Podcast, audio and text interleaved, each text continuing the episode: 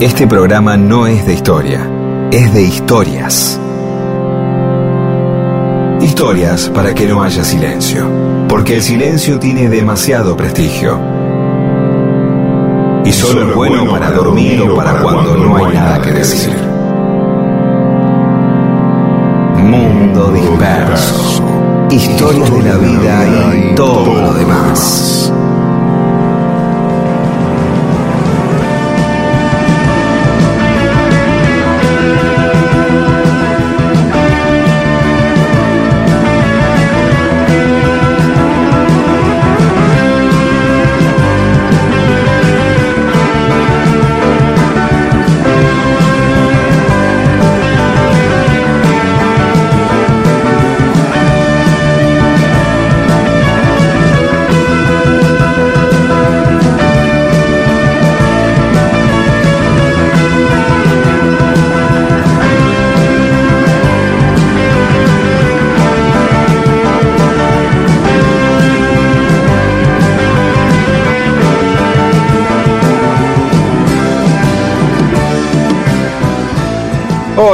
Buenos días o buen mediodía.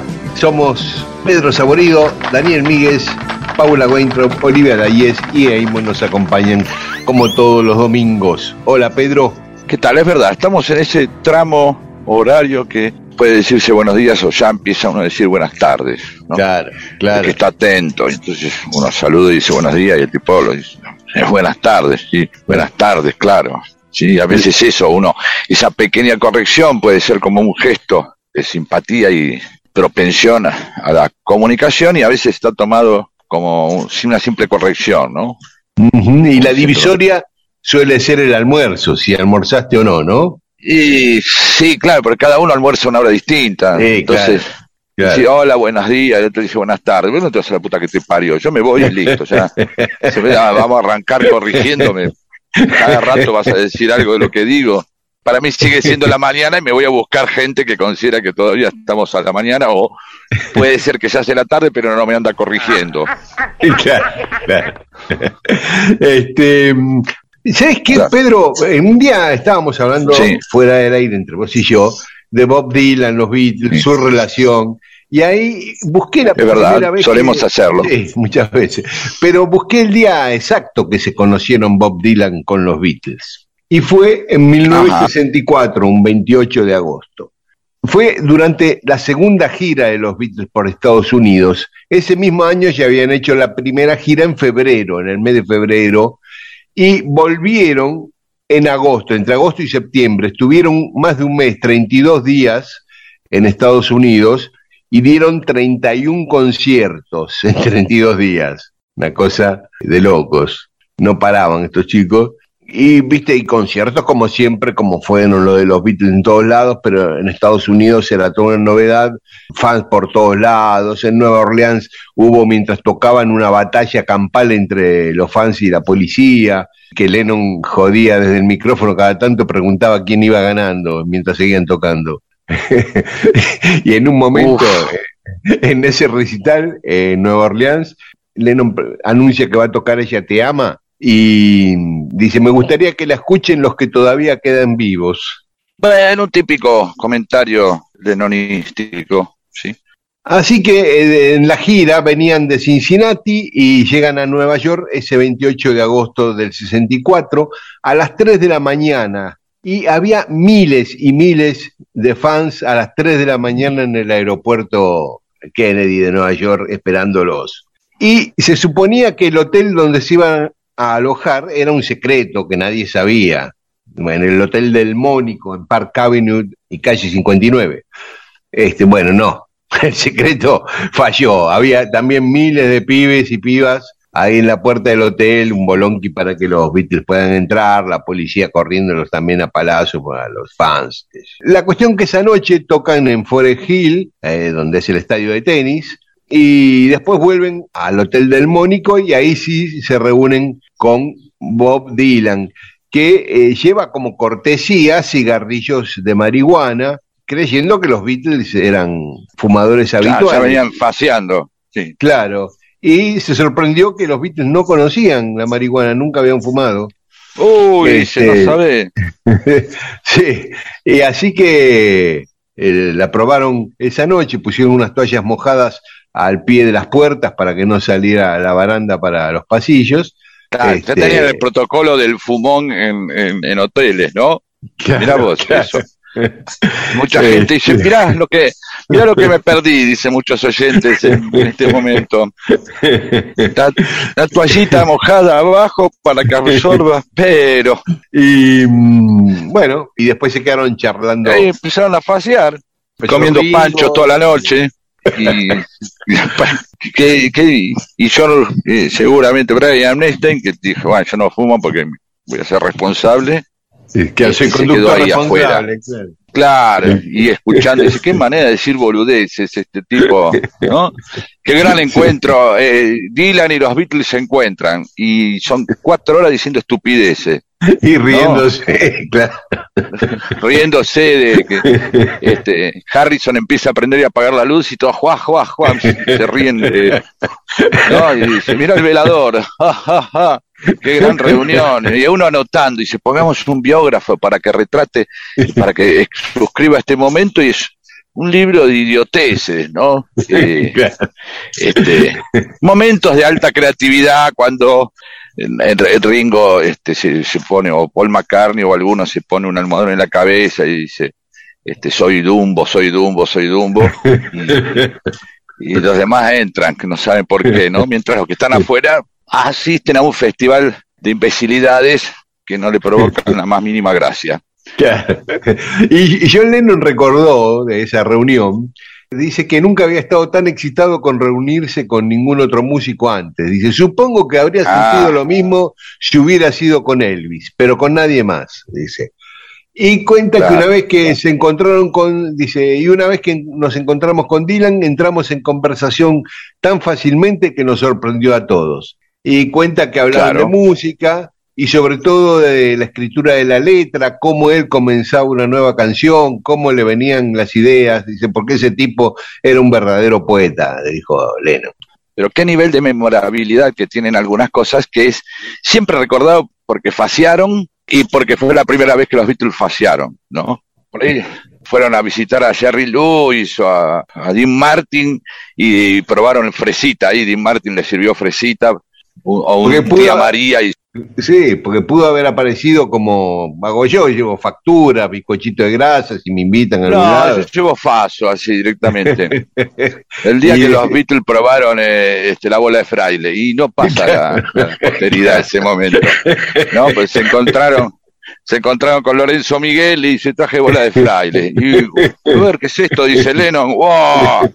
Eh, y de ahí sale Lucy en el cielo con antes por poner una bola de fraile. bueno, podemos escuchar a Bob Dylan, ¿no es cierto? sí, o podemos escuchar, pero no. Eh, eh, yo pondría el programa que viene, pónganle, poner el tema, cambiamos, cambiemos. Vamos a poner el tema eh, Only Sleeping, que en el programa que viene contamos por qué. Bueno, y ponemos a Dylan el programa que Y después. Y el programa que viene ponemos a Dylan. Dale.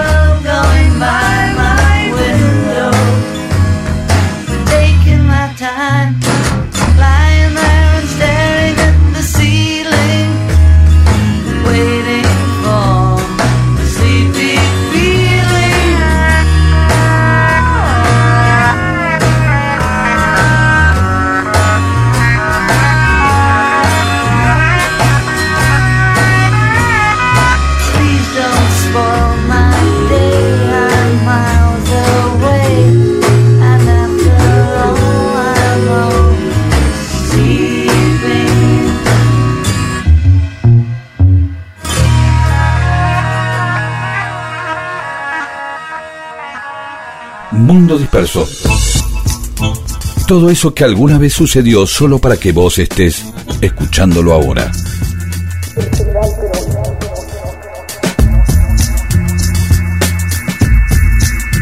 Hace poco tiempo un oyente nos pedía que volvamos a contar la historia de Antonio Cafiero ayudando a Fidel Castro en Bogotá durante el Bogotazo. Pero lo vamos a tomar, pero vamos a ampliar un poco. Vamos a contar los vínculos de Perón con el Che Guevara y con Fidel. No solo con Fidel, sino también con el Che.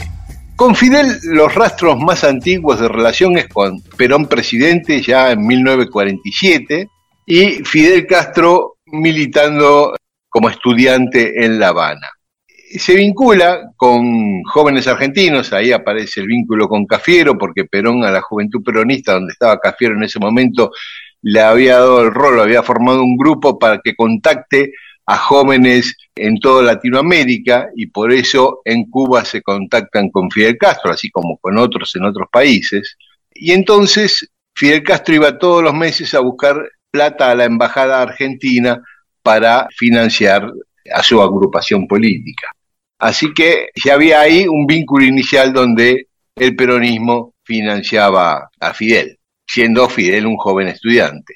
Al año siguiente sucede lo que contaba el oyente del Bogotazo, donde eh, también el peronismo le da plata a, a, Fidel para que se traslade a Bogotá, y ahí también está Cafiero, y en un momento, en medio de las refriegas, eh, Cafiero lo levanta con un auto de la embajada Fidel Castro que estaba en una situación muy crítica que corría peligro su vida. Entonces eh, tenemos Revolución Cubana, tenemos Che Guevara, Bahía de los Cochinos, este desplazamiento de todo el negocio de la mafia en Cuba, implicancias con la muerte de John Fitzgerald Kennedy, el mundo a punto por las bases, ¿te acordás? Los misiles en Cuba, los misiles rusos en Kuwait. Todo gracias a el peronismo que le puso unos mangos y a Cafiero que lo rescató eh, y lo subió a un auto a Fidel. Sí, sí. Bueno, es así, con Cafiero. Y, poniendo unos mangos, mira el peronismo como es el efecto dominó que se provoca. Sí, incluso el periodista, el periodista de investigación argentino Rogelio García Lupo, un maestro del periodismo, un capo, un grande, que murió hace poquitos años, en uno de sus libros, eh, publicado en 2004, que se llamaba Últimas Noticias sobre Fidel y el Che, publicó una ficha desclasificada de la CIA, la ficha de Fidel Castro, de la década del 40, fines de la década del 40, donde estaba la fotito de Castro y la ficha decía, joven agitador peronista nacido en Cuba. Mira vos. La CIA lo, lo calificaba de peronista a Fidel Castro. Bueno, el vínculo siguió ya con la, situación al revés. Fidel en el gobierno de Cuba y eh, Perón en el exilio en España, donde, bueno, tenía muchos canales de vínculo, que sé yo, a través de John William Cook, que estaba en Cuba, y sobre todo de Julio Gallego Soto, que contábamos la historia acá de Julio Gallego Soto, un empresario que siempre estuvo ligado a Perón, que, que le manejaba eh, asuntos muy delicados a Perón, y que fue desaparecido en 1977 por la dictadura militar en la Argentina, Julio Gallego Soto. Ese empresario una de las cosas que hizo Fidel para ayudar a Perón a subsistir en Europa, en España, fue darle la franquicia para vender habanos cubanos en Europa. Pero en vez de dárselo a Perón, que quedaba feo, se lo dio a Julio a nombre de Julio Gallego Soto, que era este, una especie de testaferro en ese sentido de Perón, ¿no? Eh, ahí iba Perón vendiendo habano por los kioscos, ¿no? Claro, claro. una camioneta ¿Cuánto le bajo? una renoleta, una citroneta, Perón por Madrid. ¿Cuánto le bajo ahora? Entiendo. bueno, eh, Perón, Perón no la pasó, eh, hubo momentos de, gran contaba siempre el andajo, uno de sus secretarios, las veces que han eh, tenido que, que comían ahí en un departamento, creo que en Panamá, se había agarrado muy mal eh, o en Dominicana, no me acuerdo. y ahí encerraditos en un departamento con un calentador y una ollita. sí. No, no, fue Después la acomodó más o menos, pero... Después la acomodó, los sindicatos le, podían mandar algo de plata, viste, Jorge Antonio también, el Gallego Soto, bueno, en fin, recibía ayuda y pudo vivir bien. Pero sí, esa etapa de exilio latinoamericano no la pasó bien económicamente, ni económicamente ni de ningún tipo, ¿no? Porque buscaban liquidar, Este, Dos por tres. Sí, sí lo querían bajar y eso. Bueno, totalmente. sigamos. Hacemos un alto, acá escuchamos algo de música y después contamos la relación con el Che, ¿eh? de Perón con el Che, ya no con Fidel Castro.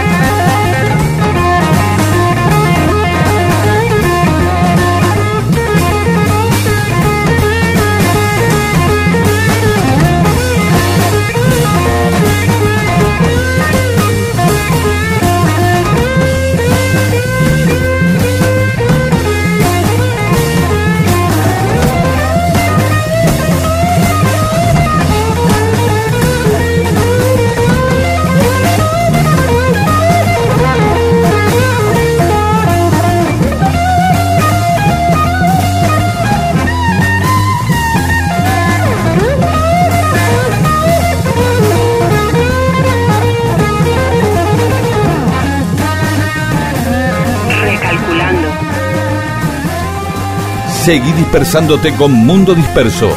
Recalculando. Miles de historias que no le importan a nadie. ¿O sí?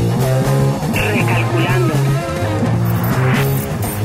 Seguimos en Mundo Disperso. Estamos contando los vínculos de Perón y el peronismo con Fidel Castro y con el Che Guevara. Ya contamos algunos vínculos con Fidel y ahora vamos a hablar de Perón. aparte, perdón.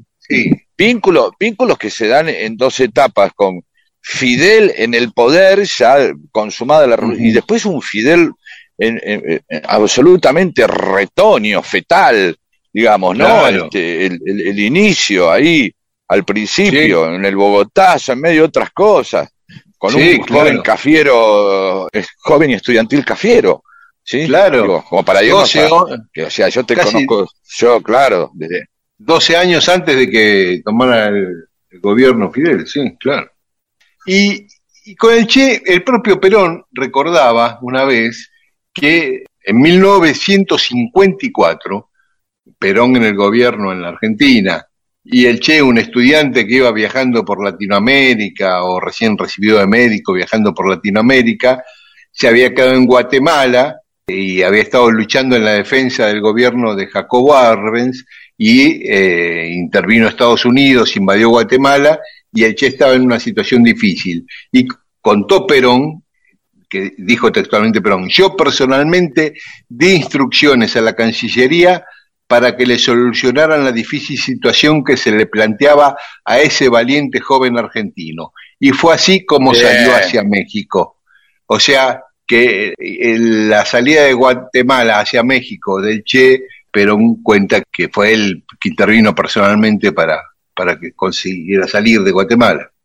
Y después se encontraron personalmente Perón y el Che. Y eso también lo descubrió Rogelio García Lupo después de muchísimos años de investigación y, a partir de algún, de algún rumor que había dando vueltas de que habían que se habían reunido Perón y el Che. Y eso ocurrió entre fines de marzo y principios de abril de 1964 en Puerta de Hierro. Eh, justamente también a través de Julio Gallego Soto, que fue testigo de esa reunión, ¿no? Porque él estaba en un hotel en el centro de Madrid, medianoche, lo llama, lo manda a llamar Perón. Le aparece un cura golpeándole la puerta de la habitación a Gallego Soto en el hotel y le dice que Perón quiere verlo ya, que tengo un auto afuera para ir a Puerta de Hierro. Así que ahí van a la casa que quedaba en Naval Manzano número 6, en el barrio cosa, de Puerta de cosa Hierro. rara, ¿no? Esa. Te está golpeando vos, estás durmiendo, qué sé yo, te quedaste dormido escuchando Sí. a Dolina ahí con la radio bajo la almohada. Estás durmiendo ahí de pronto, todo, todo, ¿qué pasa?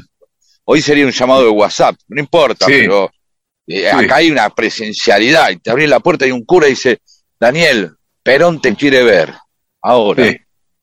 Y no, no, no hay ni dos de la mañana, ni voy mañana, o qué quiere, no.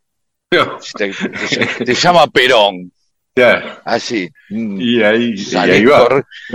Claro, hoy sospecharíamos, no, es una joda, es una broma, me quieren cagar guita, este, me están estafando, algo, ¿no? Dice, ¿qué va? Y así mucha gente no, no fue a ver a Perón por eso. La costumbre de Perón de llamar gente a las 3 de la mañana con un cura que te golpea la puerta. Y Perón diciendo, ¿por, por qué no me viene gente a ver? Y cuando domingo le manda un cura a las 3 de la mañana. ¿Qué puede llegar un cura a las 3 de la mañana? ¿A qué hora? A darle una extrema unción. No puede. No, no, Era no, medianoche, pero bueno, igual lo no mismo. importa, es lo mismo, no viene a vender rifa para la parroquia. Te aparece un cura y te golpea la mente, Perón te quiere ver. Bueno. Pero se ve que era normal en esa época, evidentemente, no, no, usar iba- curas para, para mandar a llamar gente. No había Pero- WhatsApp, pero había curas. sí. Pero, este, claro, era porque tenía que ser algo muy secreto, porque cuando llega eh, Gallego Soto a Puerta de Hierro, pasa, qué sé yo, todo con sigilo, y es más, el cura le dice, tírese en el piso del asiento del auto para que no lo vean los, Oh. custodios, los propios custodios de Perón, no, no quería que, Perón no quería que ni sus custodios vieran que entraba Gallego Soto ahí. Eh, los Bueno. custodios que le ponía el gobierno, obviamente español, no los de él. Sí, sí, sí, sí. Así que entra y, y escucha a Perón, eh, que alguien con acento cubano está hablando con Perón. Entra ahí, al salón y ve un tipo vestido de cura capuchino, con capucha, ¿viste? Y cuando se acerca Perón, se lo presenta, le dice eh, el Che Guevara. el Che Guevara disfrazado de cura que estaba hablando con Perón. Bueno, Este, está bien, un, un disfraz de capuchino discreto, ¿no? La capucha. Sí, claro. No va a ir disfrazado de Bob, de Bob Esponja o de Pato para- ¿Cómo, ¿Cómo puede disimular el che que llega a algún lugar? Y bueno, mira, vamos con un trencito de la alegría y el che va de Pantera Rosa. ¿No? Y, y aparece Perón de Hombre Araña. ¡Ué! Y hacen la reunión adentro del tren de la alegría. Y no queda, no queda muy bien para la historia. No. La verdad que no queda muy bien para la historia, pero bueno, lo entra, lo entra bueno, si sabía, el chabón dice, sabía que estaban de joda, me venía de, de disfrazado de monja, ¿no? Decía el tipo. Pero bueno. Ya está. No sé si es una conversación muy seria. Me encontré con el Che Guevara disfrazado de capuchino, bueno, se ve que ahora entiendo lo de la revolución cubana.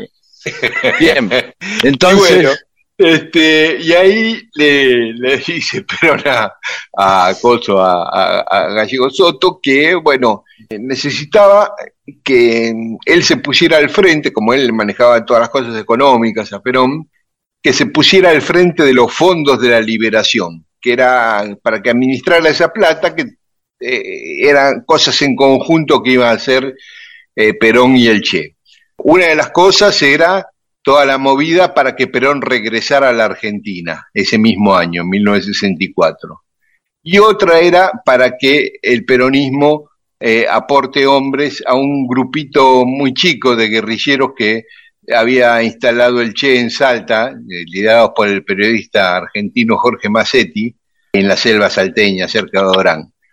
Bueno, el nexo sos vos, el que administra todo esto sos vos, le dijo a Gallego Soto, y acordaron eso, cosa que no, no pudieron concretar ninguno de los dos objetivos, porque Perón cuando quiso volver lo pararon en Brasil en diciembre de ese año, no Ilia le pidió al gobierno brasileño que no, que no lo deje seguir y se volvió para España y a, a Massetti y a su grupo de guerrilleros fueron, fueron muertos ahí en la selva salteña. Además, el cadáver de Massetti nunca apareció. Eh, ese fue el encuentro más detallado. Después el biógrafo oficial de Perón, Enrique Pavón Pereira, dijo que hubo una segunda reunión en 1966, pero no cuenta de qué hablaron. Y en su libro, el Jorge Serguera escribió un libro Caminos del Che. Serguera, un hombre de confianza del Che, y era el embajador de Cuba en Argelia, contó ahí en ese libro que tuvo tres encuentros, él, Serguera, con Perón para llevarle mensajes del Che. Y por último, cuando muere el Che, Perón escribe una carta a los militantes peronistas donde, eh, en otras cosas, dice, su muerte me desgarra el alma porque era uno de los nuestros, quizás el mejor.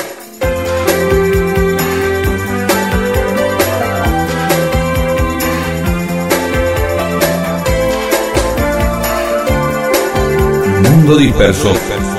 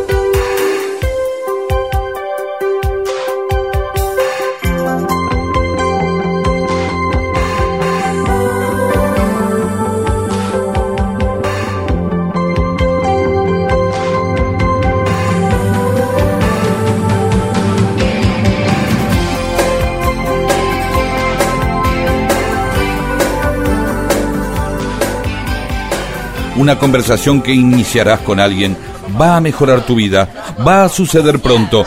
Es mejor que tengas temas para animarla. Mundo disperso, un atentado al incómodo silencio.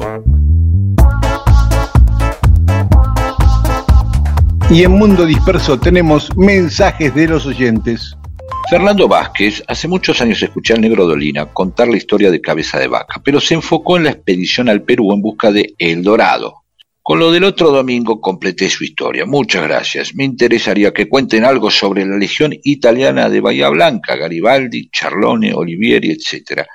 Mm. Es historia, pero tiene algo de fantástico también. Sí, sí, sí, fue un- una, es una historia linda. No estaba Garibaldi ahí, pero sí Charlone, Olivieri, y, y la podemos contar. Sí, sí, está buena. Bueno, un misterio, una... yo estoy como todos los oyentes en este momento. Ustedes dos saben de qué están hablando y el resto no, no importa, ya lo sabremos. Coco de San Luis, qué bueno chicuelo, lo vuelvo a escuchar gracias a que me rajaron del laburo en Valle de Pancanta. Bueno, se ve que laburaba los domingos, este, pero me gustaría que el Coco de San Luis amplíe todo esto, Valle de Pancanta, qué laburo hacías ahí, porque estabas un domingo. Néstor Gavis, acabamos de regresar del festival Una Puerta a la Libertad, no al manicomio, que se desarrolló en Mar del Plata en el auditorio Astor Piazzolla. Nos alojamos en Chapadmalal, donde se juntaron 500 artistas internados en hospitales psiquiátricos. El taller de teatro participativo del Frente de Artistas del Borda presentó allí el COVID Show con un éxito total. Felicitaciones, entonces. Qué bien, qué bien. Otrol Avalanda, hablando del paragolpes del AMI 8, seguimos, era frágil como para empujar, pero las luces de posición y guiño delanteras se hundían también como para minimizar daños. Es decir, claro, empujabas con el AMI 8 todo, se te hacía mierda el auto. O sea, no podía, no era un auto para andar siendo solidario ni para eh, recibir solidaridad tampoco, ¿no? Eh, Germán de Avellaneda, qué lindo empujar autos, aunque el dueño no quiera, de metido nomás. Es de verdad una gran actividad empujar autos. Germán Miranda en 1974 la pelea Ali versus Foreman la televisó en directo vía satélite Canal 13 estatal en ese momento a las 2 de la mañana, creo. Un compañero mío de Colimba en prefectura se llevó un televisor a la guardia para verla. Claro, es verdad, habían creado una expectativa, la pelea del siglo, siempre, bueno, hay muchas peleas del siglo. En el momento que se está haciendo una pelea muy grande se le dice del siglo como para darle tamaño, pero recuerdo que eso sí fue como un, era una expectativa, es como cuando vienen, ese- hacen esas cosas que no, no le interesa a mucha gente, pero la, la expectativa que se le pone hace que uno termine eh, apreciando el box y hablando, Claro. como el mundial, viste que mucha gente Claro. se acerca al fútbol en el mundial. Yo, Claro, ejemplo, claro. eh, Sí, sí, sí. Ve Gunset, ve Corta Gunset. Me encanta la propuesta de conocer historias y compartirlas en la cola del banco. Está muy bien, es un buen lugar para. un poco, un poco, un poco jugado igual, pero está bien. eh, eh, Es una buena. eh, eh, cuando, cuando un, cuando alguien empieza a hablar y empieza a hablar boludeces o algo, caso le, le saca el tema ahí y ya le dice y le pela. Claro, como Albert Cabeza va, ¿no? Y entonces ahí arranca. Eh, qué banco de mierda este otra vez esperando acá. Sí, claro, como esperó. Y ahí se pone a hablar de Penélope. Eh, Fran Pelón eh, nos cuenta una historia, la vamos a- te la vamos a robar, Fran Pelón, así que no la vamos a spoilear. Eh, una historia que involucra a Jimi Hendrix y Ringo Starr, muy linda. Este, Ah, mira qué lindo. que, sí. Ana María Herrera me felicita por el reconocimiento en la Universidad de Lomas y dice, Pedro, el anticipo que publicó Página 2, eh, gracias Ana María por lo que me toca. Y Pedro dice, el anticipo que publicó Página 12 del próximo libro pinta genial, como todos los anteriores. Bueno, pero vayan, eh, se llama Una historia de la vida en el capitalismo y ya está, y debe estar en la librería, no, no sé, por ahí está, por ahí no, yo creo que ya está.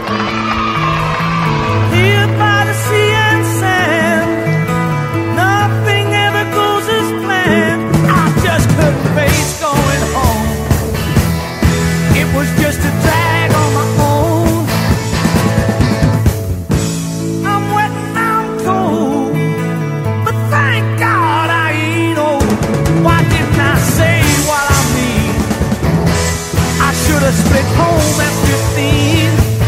There's a story that the glass is so green.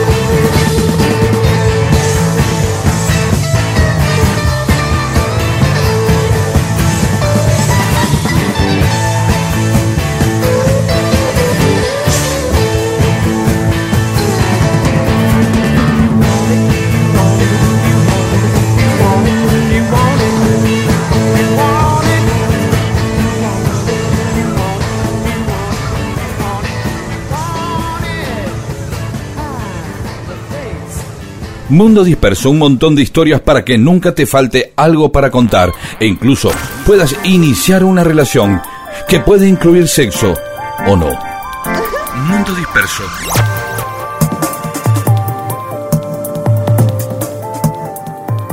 Pedro, habías dicho la otra vez que si conseguías más de cinco adhesiones para hablar de Borges y las achuras, hablabas y tuviste un montón de pedidos. Bueno, Así que- vamos, perfecto.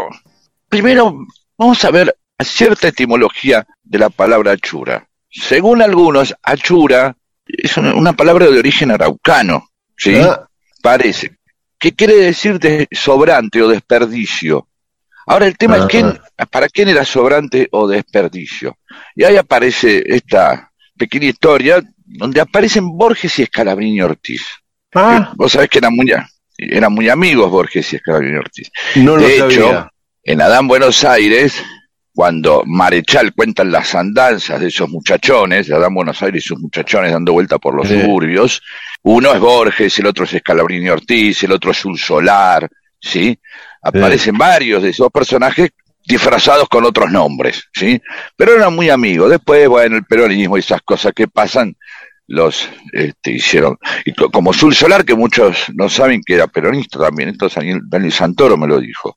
¿sí? Ah, Pero que, claro, pero que sufrió, claro, hay cosas que sufri- se van sufriendo, se van vaciando, así como en la cuenta, Daniel Santoro lo hablábamos el otro día, que es, así como en la cuenta de Diego Maradona, es- desaparecieron, se borraron sus, sus declaraciones políticas, ¿sí? mm, eh, eso fue un, un comen- comentado en su momento, este de Sur Solar también se oculta esa parte donde estaba ligado con el peronismo, con el cual discutía mucho con Borges, no al punto de terminar no hablándose como Borges y Marechal, que casi no se hablaban, eh, o con Scalabrini Ortiz, eh, o hasta César Tiempo, ¿sí?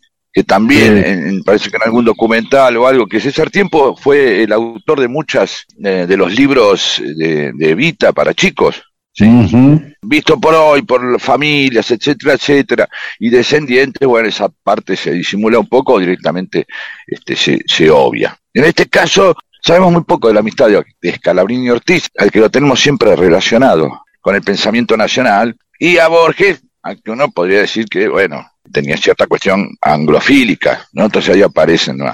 Pero bueno, no importa, eran amigos, eran amigos y andaban dando vueltas, y generalmente Borges, que le gustaba mucho esta cosa de andar vuelta entre guapos y malevos y qué sé yo, y por barrios bajos, andaba con Escalabrini y Ortiz que lo llevaba de expedición por los lugares que la formación cultural de Borges no tenía. Entonces lo llevó a comer achuras una noche. Y se a comer. Y claro, el tipo le entró la tripa gorda, al chinchulín, a la molleja, y al otro día estaba hecho pelota, ¿no? Y eh, entonces la mamá le dijo, bueno, pero ¿qué estás así como estás? Eh, bueno, estoy así, bueno, así, fui con este Calabrini a comer. ¿Cómo te? ¿Qué es? Le hizo un escándalo. Está bien que estés así, te sientas mal. Eso te pasa por comer comida de esclavos. Ah, Y ahí aparece el tema. Las achuras tienen un tránsito extraño de ser hoy el manjar de la parrilla, Sí. puede haber sido el sobrante de la comida de los ricos. O sea, los ricos se comían la, la- la par- la carne que yo y tiraban lo otro. Entonces, ¿quién lo comía? Ahí lo comían como los perros, los esclavos. ¿Sí? Que Claro. obviamente eh, las sabían hacer, aprendían a hacerlas, todo.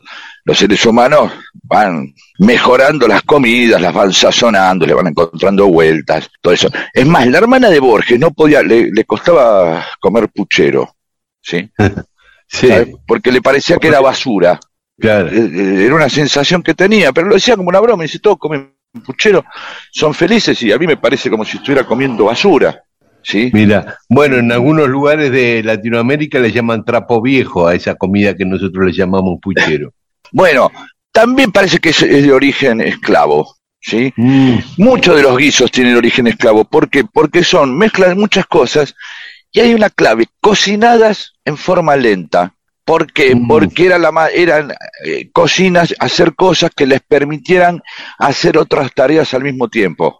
Ah, es decir, que claro. se se- claro, no es que el tipo se dedicaba a cocinar y esclavo, se, se, "Bueno, me tomo dos horas para hacer esto.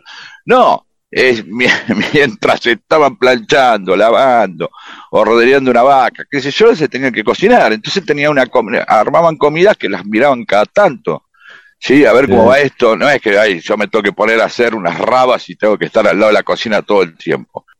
Ahora, ¿en qué momento las achuras empiezan a, a- a- Bueno, es un gran tránsito que tienen. Es un gran tránsito en el que empiezan a tener... Y tiene que ver con la abolición de la esclavitud. Ah, Eh, Esto citamos a- al antropólogo Pablo Sirio, que, que cuenta que, claro, los primeros esclavos o libertos tenían que pagarle como un impuesto a sus, a sus ex amos. Y las indemnizaciones que vienen de la abolición de la esclavitud se la pagaron a los amos, ¿no? A los, a los esclavos. Entonces, un día para el otro, los esclavos se encontraban que, bueno, sí, somos libres, pero ¿qué, dónde, de- de- de qué me disfrazo? claro. Y ahí claro. empiezan a aprovechar, claro, empiezan a aprovechar su, su experiencia para las cocinas. ¿Sí? Y a la medida, entonces, eh, los dulces, los pastelitos, distintas cosas que más o menos, ya, de hecho, se empiezan a, a convertir en, en cocineros porque ya tenían una experiencia de cocinar, ¿de Sí. acuerdo? Claro. Y claro, entonces empiezan a, a laburar un poco en eso, al, al mismo tiempo que se empieza a tener cierta ubicación social. Sí. Algunos empiezan a estudiar, otros empiezan... Y aparece uno que se llama Antonio Gonzaga, que en 1931 escribe El cocinero práctico argentino. ¿sí? El tipo Sí. era un negro correntino que se destacó en la alta cocina y trabajó en el Congreso Nacional, en hoteles de lujo. Y es el que parece que empieza a, en, en sus recetas empieza a describir técnicas para preparar el asado, ¿sí?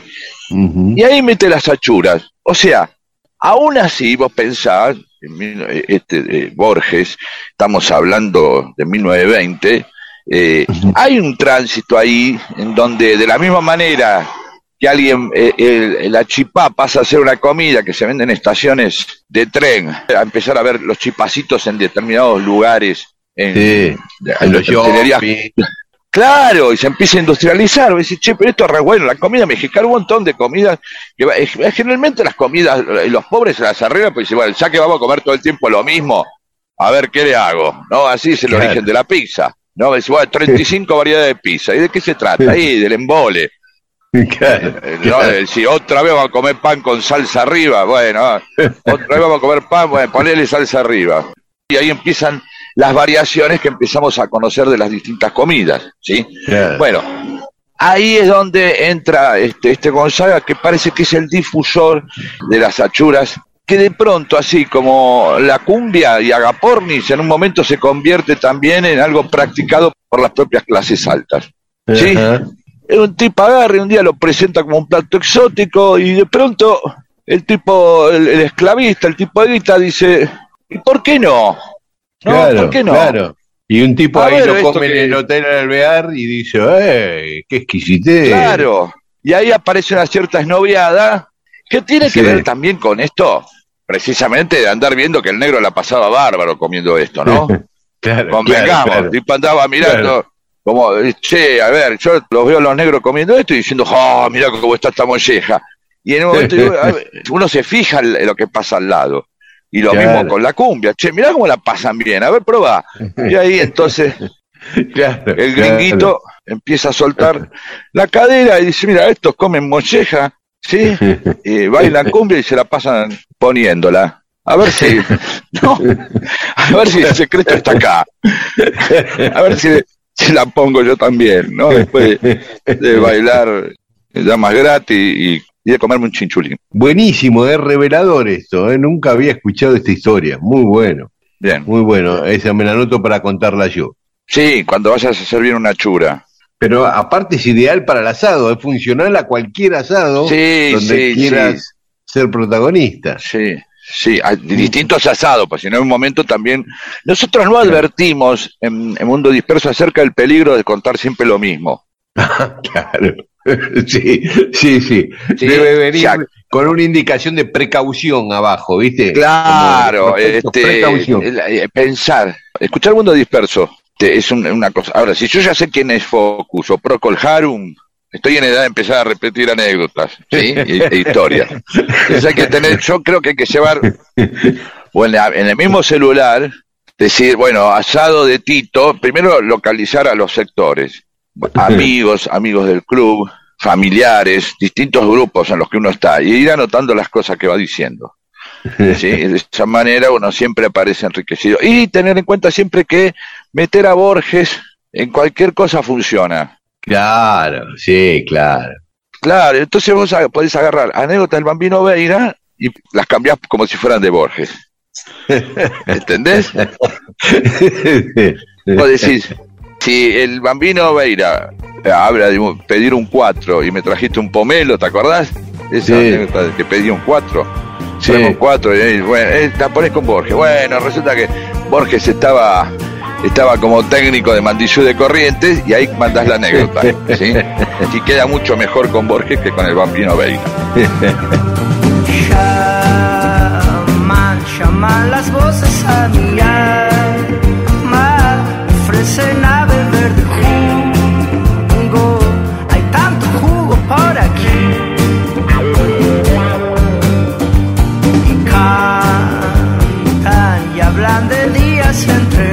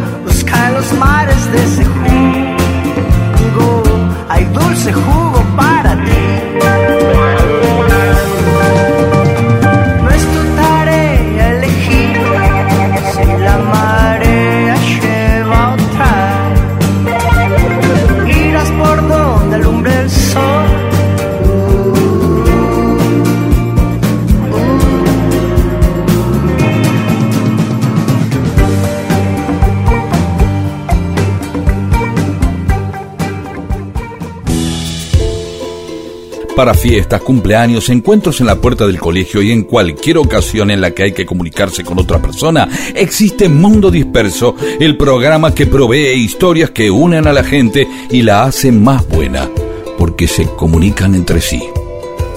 Y ahí charlan y se hacen amigas. Esto es Mundo Disperso, con Daniel Víguez y Pedro Saborido.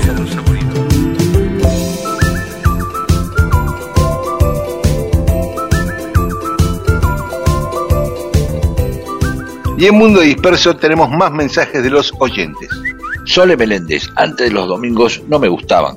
Desde que los conozco es hermoso esperarles. Podrían contar la historia de El Falso Inca. Fue un español que armó revueltas en el noroeste. ¿Vos sabés algo de esto? Sí, sí, fue un tipo, Borges era el apellido, no me acuerdo el nombre de pila, Borges, que sí, se hizo pasar, un español que se hizo pasar por Inca ahí en los valles calchaquíes, los, los convenció a los calchaquíes de que era el rey Inca. Ah, mira vos, un fake Inca. Bien, Sí. interesante. Juan Ignacio Romano nos cuenta una historia también de empujar autos, que él tenía un Dodge 1500 todo destartalado y un vecino con un Peugeot 504 nuevito lo empujó, arrancó y cuando vio por el espejo retrovisor, el, el 504 había perdido el paragolpe. De empujarlo, Oh, se le había caído. claro. es una historia larga porque cuenta el vínculo con Tony, que era el que lo empujó, le empujó el auto. Lechuga de Citibel. Lo sigo desde que estaban en las 7.50. Tremendo todo. Vi Universo Conurbano, muy bueno. El programa de Pedro ahí en Canal Encuentro, ¿eh? lo recomiendo yo también. Eh, yo tenía familia en Banfield. Sus calles adoquinadas con veredas con paraísos. Eh, le daban un poco de nostalgia aquellos tiempos a lechuga. Raúl Gustavo Machado Sarmiento, eh, que también comparte un link de una nota en tiempo argentino que le, te hicieron a vos, Pedro, respecto a Universo Conurbano, el programa este Está muy eh, bien, nuevo gracias. en- encuentro. Trabajando por el destino común. Fermut, yo pasaría un meteorito por la aduana en un container, esto hablando del este, el meteorito que se afanaron en el Chaco, en un container repleto de cascotes y un piano de cola todo descuajeringado, ¿no? Eh, entonces, claro, se quedarían mirando el piano todo roto y el meteorito pasa. Claro, es verdad, es como una maniobra di- distractiva.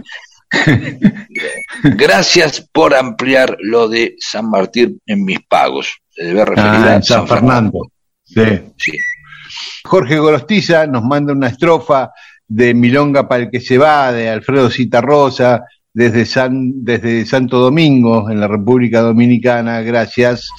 Eh, Gracias, Jorge. Orlando Sosa, lo del meteorito fue en época de Menem, recuerda, sí, efectivamente. Juancho de Figuera nos comparte la foto de un mural de Maradona en Cruz del Eje, en Córdoba, que es de Matías Pavese. Es como que dijiste, ¿te acordás el otro día que hay murales, este, un link con murales? Bueno, él lo asoció a eso. Sobre Holanda en Brasil, Marcelo Cautera dice Holanda salió segunda igual que Argentina, tres veces, sí, pero no ganó nunca, ¿no? Así que, Claro. pero buen dato ese, ¿eh? Eh, Salió Sí, segunda nosotros tres veces. ve- nosotros tres veces segundo, pero dos campeones, Holanda nunca. Está bien. Orlando Sosa, en África hicieron estragos los holandeses y dice que Mundo Disperso debería estar en las escuelas. Bueno, gracias por eso. Y sí, efectivamente, ahí en varios lugares de África, pero sobre todo en Sudáfrica, en el actual país de Sudáfrica. Alicia Mónica Martínez, muy interesante lo de los holandeses en Brasil. Me acordé de lo de Venus Otentote, pero ese es otro asunto. Eh, Venus Otentote también tiene que ver con esto, con Sudáfrica. Era una chica de Sudáfrica que la llevaron a un circo los holandeses para mostrarla como una mujer rara. Sobre Eduardo Calamaro, el papá de Javier y Andrés, Laura Reutenburg dice que lo conoció a Eduardo Calamaro, fue una excelente persona, fue paciente de su papá médico cardiólogo. ¿sí? Eh, Ah, eh, o sea, el ella es papá de tu de, mi cardiólogo, cardiólogo. Era papá, era cardiólogo de Calamaro, mira vos. Exactamente. bien. Gonzo Juanca, gracias por la historia de Eduardo Calamaro, un argentino notable de una familia llena de inteligencia y talento. Es verdad. Y Juan González dice, gracias por recordar a Eduardo Calamaro, un intelectual argentino muy importante y no tan recordado. Estoy tragándome dolor,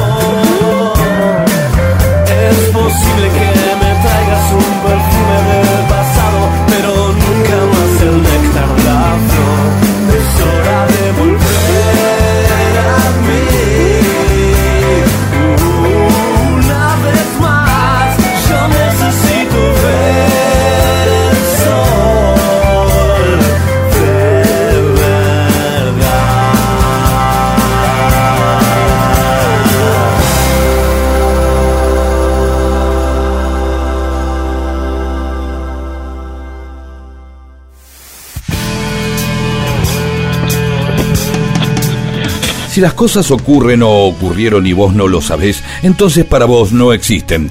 Dale existencia a la historia escuchándola. Mundo disperso, eso que existe cuando vos lo escuchás.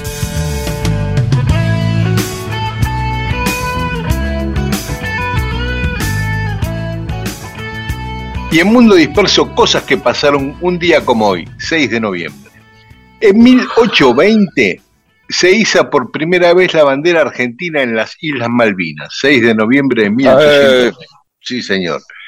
Lo hizo un militar, un marino norteamericano, pero que estaba al servicio del gobierno argentino, David Jewett, eh, que era Bien, el amante, que- ¿sabes quién era este muchacho? El amante de Javiera Carrera. ¿Te acordás que habíamos hablado de la Sí, una mina intensa. Qué gente intensa, ¿no? Sí, sí.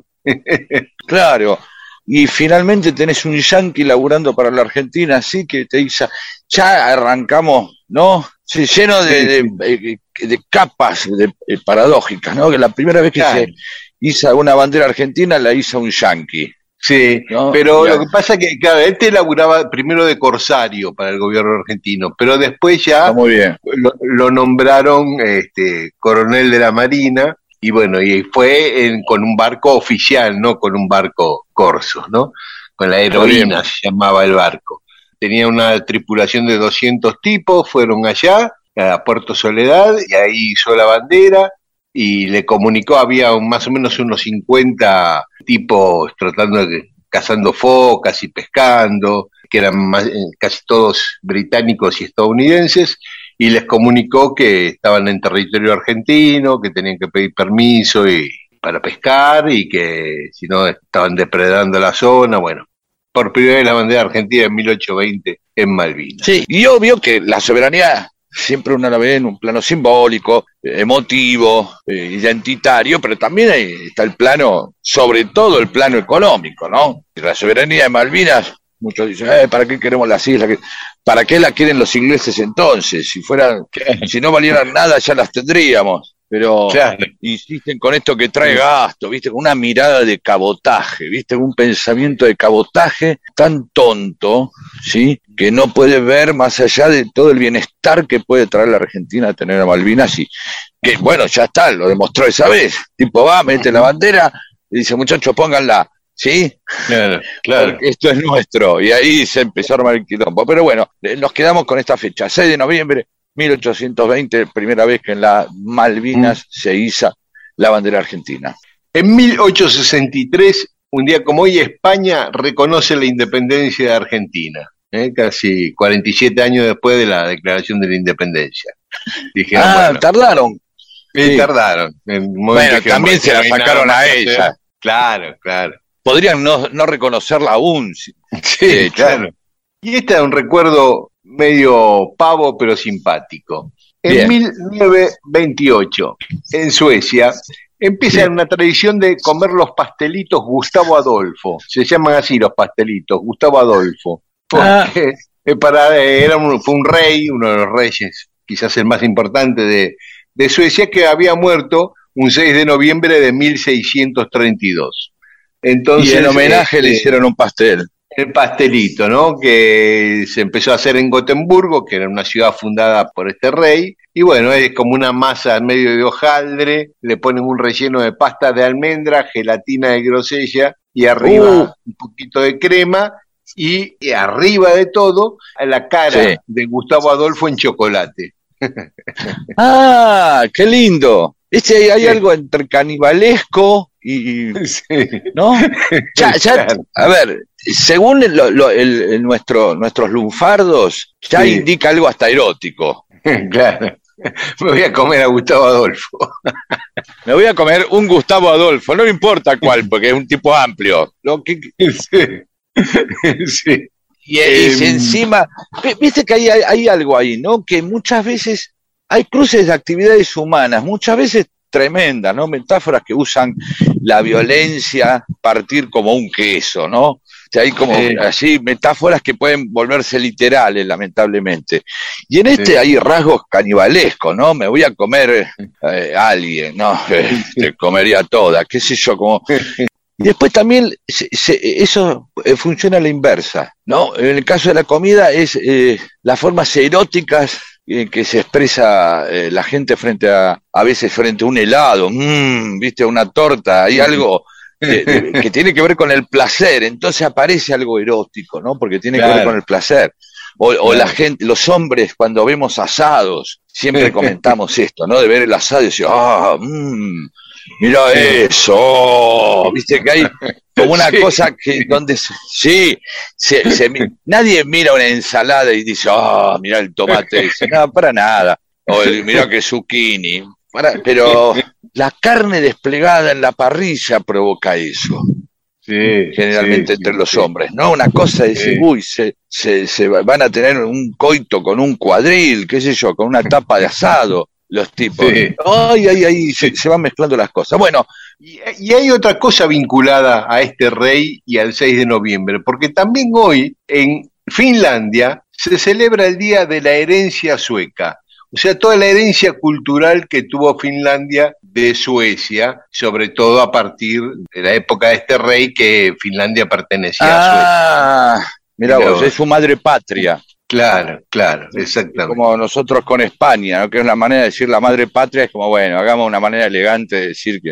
eh, Sí, de- pero no comemos pastelito de Fernando VII. ¿no? No, pero está, el- el- el- está lleno de clubes españoles para comer Ah, pulpo y sí, todas esas porquerías sí, que comen los españoles. Está bien. eh. No, qué porquería, es riquísimo, a mí me encanta. A mí no me gusta. De Bueno, a mí gallego, no. soy digo, hijo de gallego y me encanta. Bueno, para que seas hijo de gallego no tiene por qué. A mí me gusta la pasta y no soy hijo de italiano.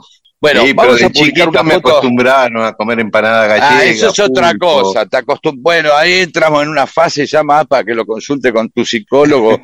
que, o sea, me acostumbraron a que me guste el pulpo. Eh, Claro. Yo no, yo la primera vez que hicieron pulpo en mi casa, me acuerdo, me dio un asco el gusto, todo, ver Ah, los, es un animal espantoso eh, el pulpo. eh, Sí, qué rico. eh, incluso para sí. Por eso, pero, pero es espantoso. Y ver el, el coso ese como vivo entre el hervor del agua, ver el, el brazo, que si los tentáculos, un asco.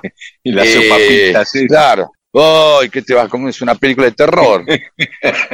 Eh, yo, la verdad, estaba espantado. que hay que comerse ese monstruo ahora. Eh, ya, eh, que quizás también tenga parte de ver el placer, es que comámonos al monstruo. Debe haber también algo de, de goce ahí, ¿no? Y bueno, todos los mariscos son como monstruos chiquitos, ¿no? Sí, También. son monstruosos, sí, sinceramente. Bueno, vamos a publicar ahora en, en nuestras redes una foto de un Gustavo Adolfo. Dale. Eh, y abajo la sugerencia, ¿no? Comételo todo. Así, ¿no? Como ya poniéndole más carga erótica. Este, Gustavo Adolfo quiere que te. Claro. A Gustavo Adolfo le gustaría que te lo comas, así. Está pidiendo ahí. Te está esperando. Bueno, paramos un cachito para que no se haga tan largo y después contamos Sí. otras más. No podemos mandar más fruta. Nos van a sacar la ficha. No podemos mandar más fichas. Nos van a sacar la fruta. Quiero quererte sin juzgar y sentirme tranquilo aceptándome a mí en tu rebote. Este es el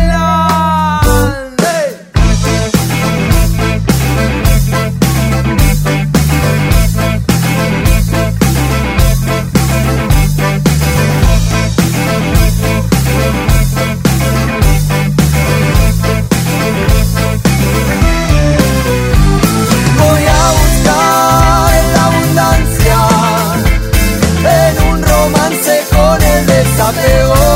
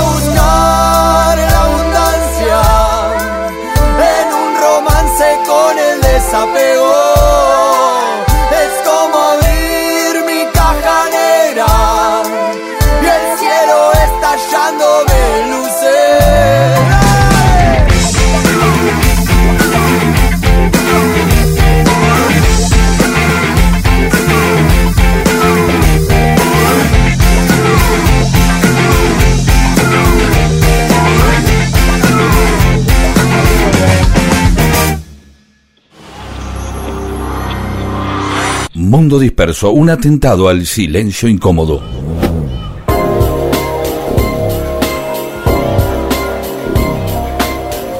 Y como habíamos prometido, teníamos para recordar más cosas que pasaron un 6 de noviembre. Bien, sigamos. ¿Qué Bueno, más? 6 de noviembre. Eh, eh, una cosa más triste, en 1951, en el Hospital Presidente Perón de Avellaneda, la operaban Evita un día como hoy. Un médico norteamericano que hizo traer Perón, un especialista en operaciones de, de tumores, George Pack, vino por 48 horas a la Argentina, llegó, la operó y se fue y vio que, que no había nada que hacer. Y unos poquitos días después, cinco días después, el 11 de noviembre, Evita votó desde la cama, por primera vez votaban las mujeres en la Argentina, gracias a la iniciativa de ella, del voto femenino, y cinco días después eh, todavía estaba internada ahí en Avellaneda y votó desde la cama.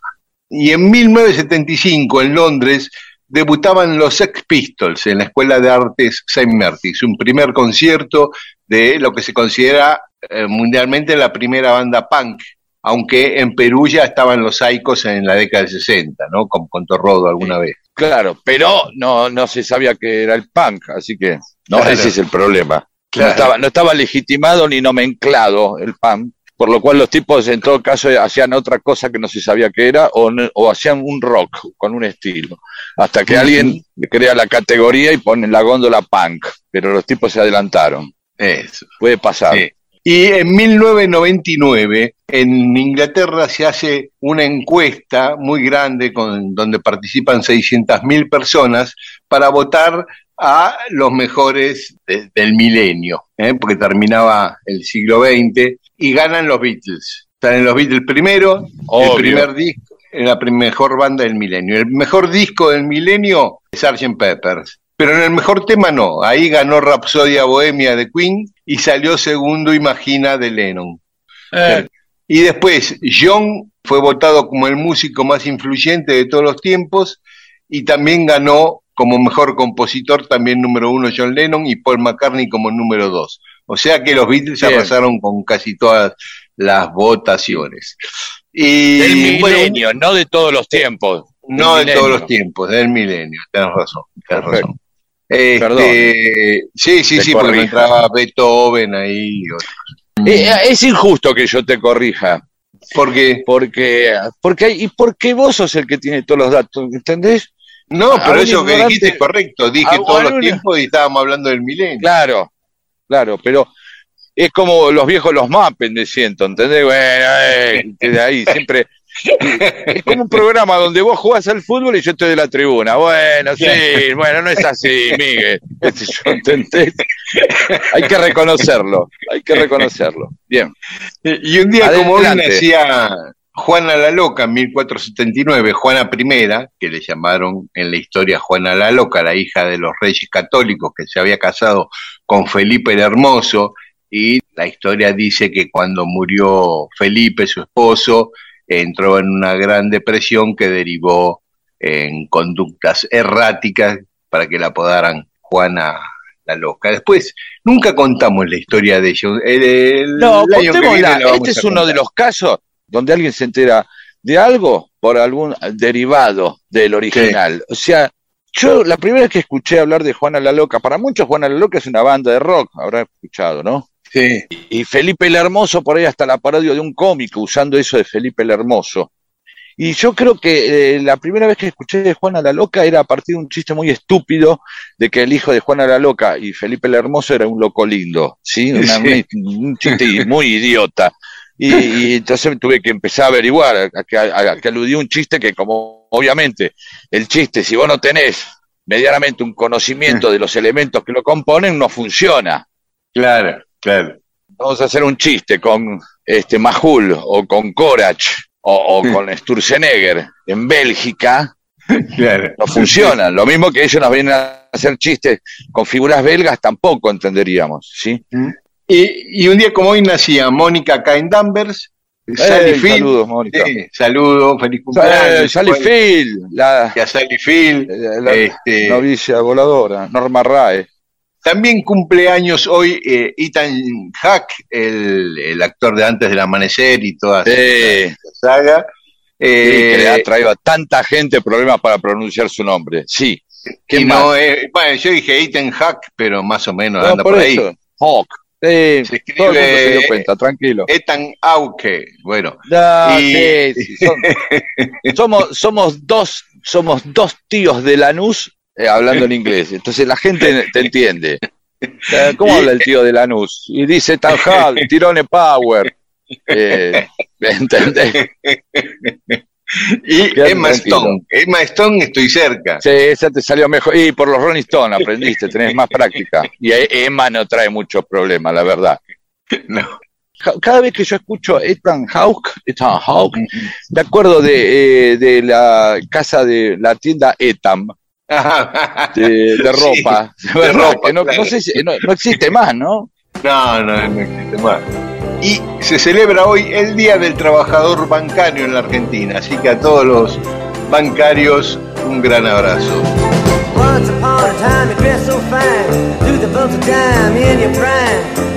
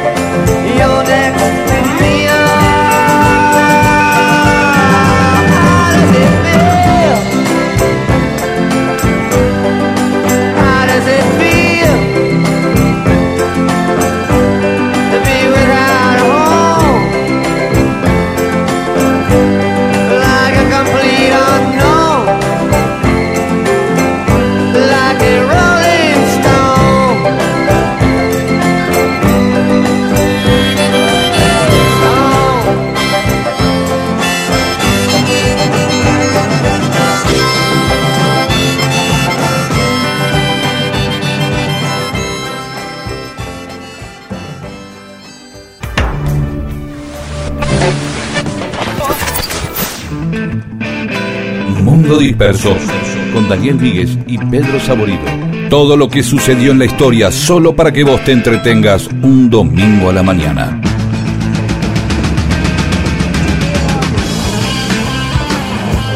Bueno, y ya entramos en los últimos minutos de Mundo Disperso, Pedro.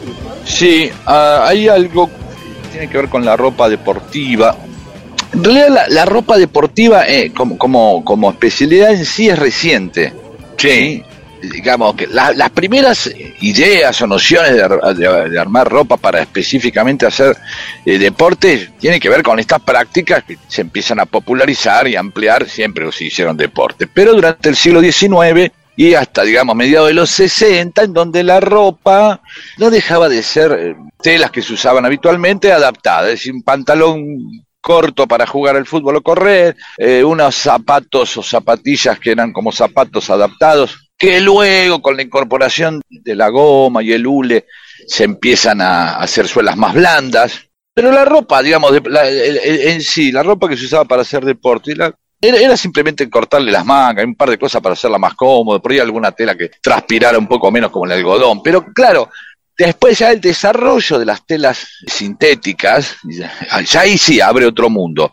Fines de los 60, entonces sí, se empiezan a hacer de otro tipo de mallas, de pantalones largos, de buzos, de telas, y, y así las vimos progresar. Hoy uno compra una, alguien agarra una camiseta profesional de fútbol y es otra cosa, no es la misma de piqué, así, de la misma que, que era hace 35, 40 años, ya son especiales, ¿no? Claro, Tienen que transpiraba dentro. pesaba 5 kilos de transpirado. Claro, claro. Y después, obviamente, como todo artículo industrial, fomenta y modela costumbres. Ya el consumo y la industria, el comercio, lo más obvio puede ser el celular, ¿no? Como cambia unas costumbres, que yo por decir una cosa. Pero hay otras que van cambiando y la ropa deportiva y también cambió las modas de vestirse, las zapatillas. Empezaron a haber zapatillas tan caras como zapatos. Eh, Se empezaron a usar zapatillas como una manera, como uso de- habitual. A nadie se le ocurría en el año 40 que ibas a ir a trabajar en zapatillas.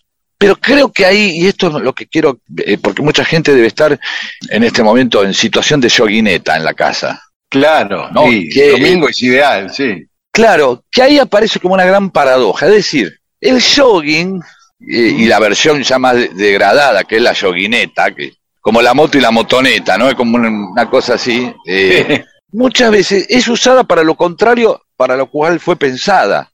La yoguineta o el jogging se hicieron para hacer deportes, pero muchas veces eh, en nuestra costumbre lo incorporamos como una prenda precisamente para no hacer nada. Claro. Es una Para de no tirarse en el nada. sillón a ver televisión. Sí, rascarse, porque obviamente uno imagina, si una persona dice, che, está- estoy haciendo huevo, estoy rascándome, que es una manera, ¿no? De, de expresar. No es lo mismo estar en jean, en, en traje, rascarse en traje, nadie se tira a boludear y ah, me quedo así, voy a hacer huevo, y se pone un traje para hacer huevo. No. O un taller, o la, o la mujer dice, ah, bueno, me puedo, ¿viste? voy a hacer huevo en mi casa. No. Precisamente uno lo que va hacia esas prendas blandas, sueltas, aireadas, que permiten el rascarse.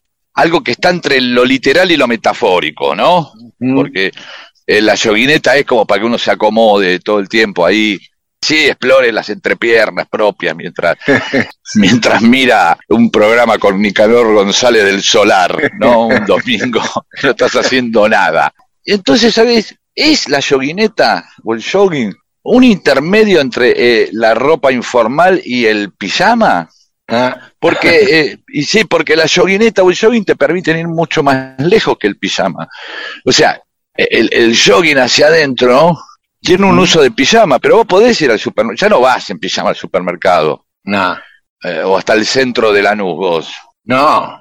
Y una chica no va a ir en desa- con un desabilleo, con un camisón, con un oso, todo gastado, que son la, la mejor ropa la gastada, obviamente, por uno mismo. No Esa- esas remeras que ya están desteñidas, con una almendra, con el- la tapa de almendra que le falta un ojo por ahí, porque está medio borroso ya. O un indio solari que parece, que parece la Lin, porque está medio deformado ya por los lavados. Y, y- y cambia el jogging, sí. El jogging permite estar haciendo huevo y a su vez ir hasta el centro. Simplemente para los oyentes, la yoguineta es una prenda soportable o precisamente ya implica una actitud y un estado de ánimo que muchas veces en otros termina siendo irritante. Sí, en, la- en las parejas a veces se da, si te ven en yoguineta y ya que es como, es toda una actitud frente al mundo estar en yoguineta, es un, un Claro. estado, es una forma de Claro. estar en el mundo, es estar en estado de yoguineta, por decirlo de alguna manera. Simplemente quiero ver cuánta gente que está escuchando el programa ahora está en yoguineta, ¿sí? O en jogging gastado con elástico vencido. Nada, nos despe- me quería despedir con esto, nada más. Muy bien, muy bien. Nosotros nos encontramos el domingo que viene aquí en Radio Nacional, AM870, y a esta medianoche estamos en Nacional Rock, FM 93.7. Chao, hasta el domingo.